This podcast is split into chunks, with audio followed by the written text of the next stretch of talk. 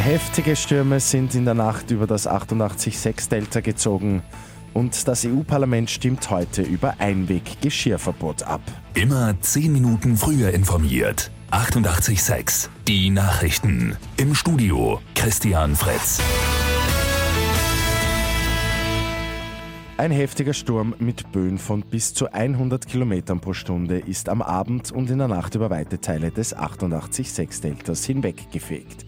In Wien hat es innerhalb von nur drei Stunden über 75 Feuerwehreinsätze gegeben. Bäume wurden entwurzelt, auch Baustellenzäune umgeworfen. Verletzte hat es zum Glück keine gegeben, aber auch heute wird noch einmal mit heftigem Wind bzw. Sturm gerechnet. Das EU-Parlament stimmt heute über ein Verbot von Einweggeschirr ab.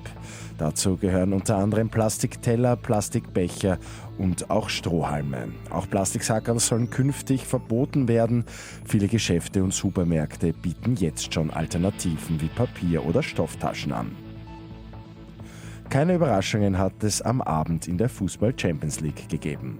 Juventus Turin gewinnt gegen Manchester United knapp mit 1 zu 0, Bayern München schlägt AEK Athen mit 2 zu 0 und Titelverteidiger Real Madrid besiegt Viktoria Pilsen mit 2 zu 1.